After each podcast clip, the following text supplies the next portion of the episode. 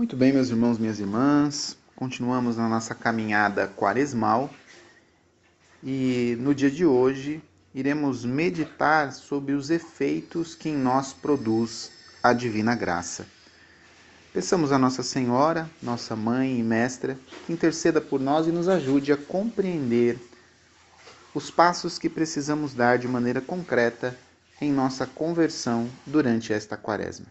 Ave Maria, cheia de graça, o Senhor é convosco. Bendita sois vós entre as mulheres, e bendito é o fruto do vosso ventre, Jesus.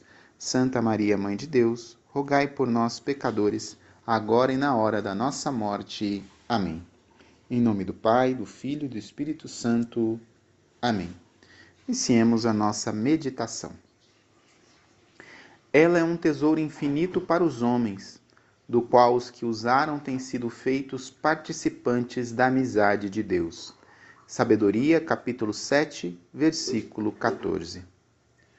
Por que havemos de ter inveja dos grandes do mundo? Se estamos na graça de Deus, participamos da sua própria natureza.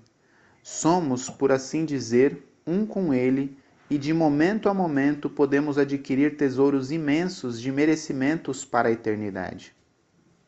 A nossa alma é então tão bela aos olhos do Senhor que põe nela a sua complacência.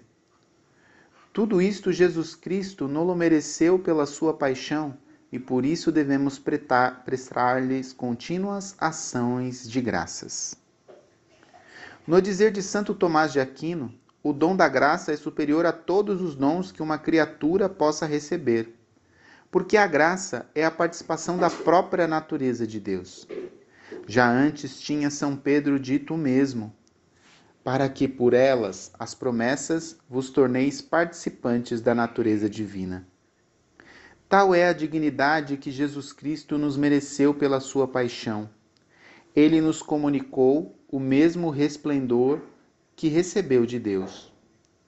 Numa palavra, quem está na graça de Deus forma, de certo modo, uma pessoa com Deus é um espírito com ele.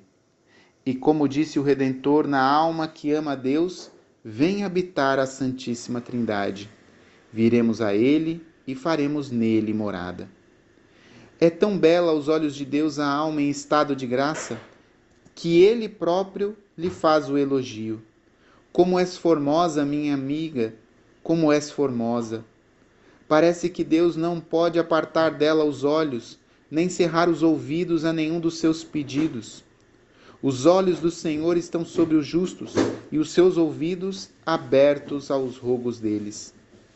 Dizia Santa Brígida que nenhum homem poderia ver a beleza de uma alma na graça de Deus sem morrer de alegria. E Santa Catarina de Sena, tendo visto uma alma assim, afirmou que de boa mente daria a vida para que nunca aquela alma perdesse tamanha beleza.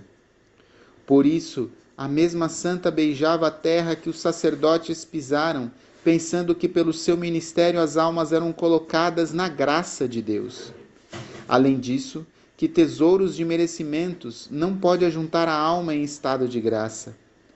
Cada instante pode adquirir uma glória eterna, porquanto, como diz Santo Tomás, qualquer ato de amor produzido pela alma merece um paraíso porque temos então a inveja dos grandes do mundo? Estando na graça de Deus, podemos adquirir continuamente grandezas muito mais altas do céu. A paz de que ainda na terra goza a alma em estado de graça só pode ser compreendida por aquele que a provou.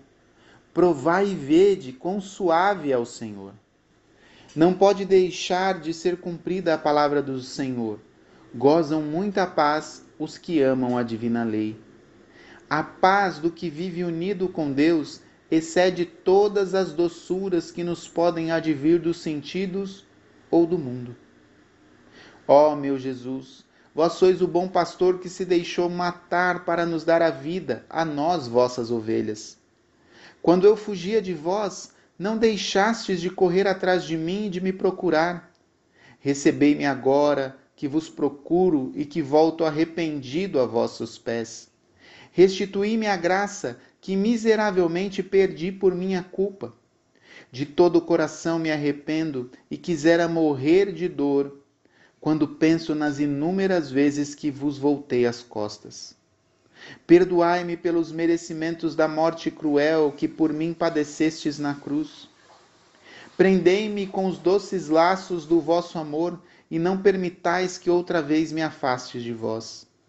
Dai-me forças para sofrer com paciência todas as cruzes que me envieis, visto ter merecido as penas eternas do inferno.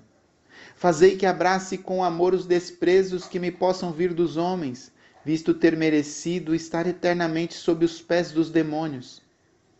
Fazei numa palavra com que obedeça em tudo as vossas inspirações e vença, por vosso amor, qualquer respeito humano.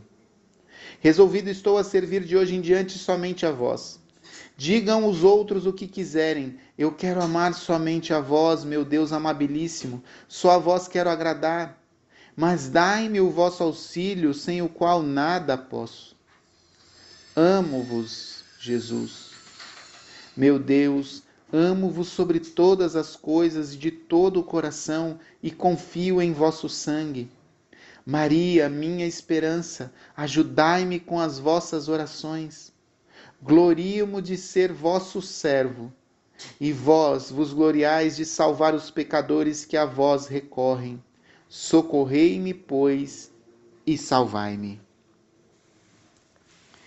E por intercessão da Virgem Maria, possamos recordar neste dia das palavras de Santo Afonso e assim colher frutos para a nossa conversão.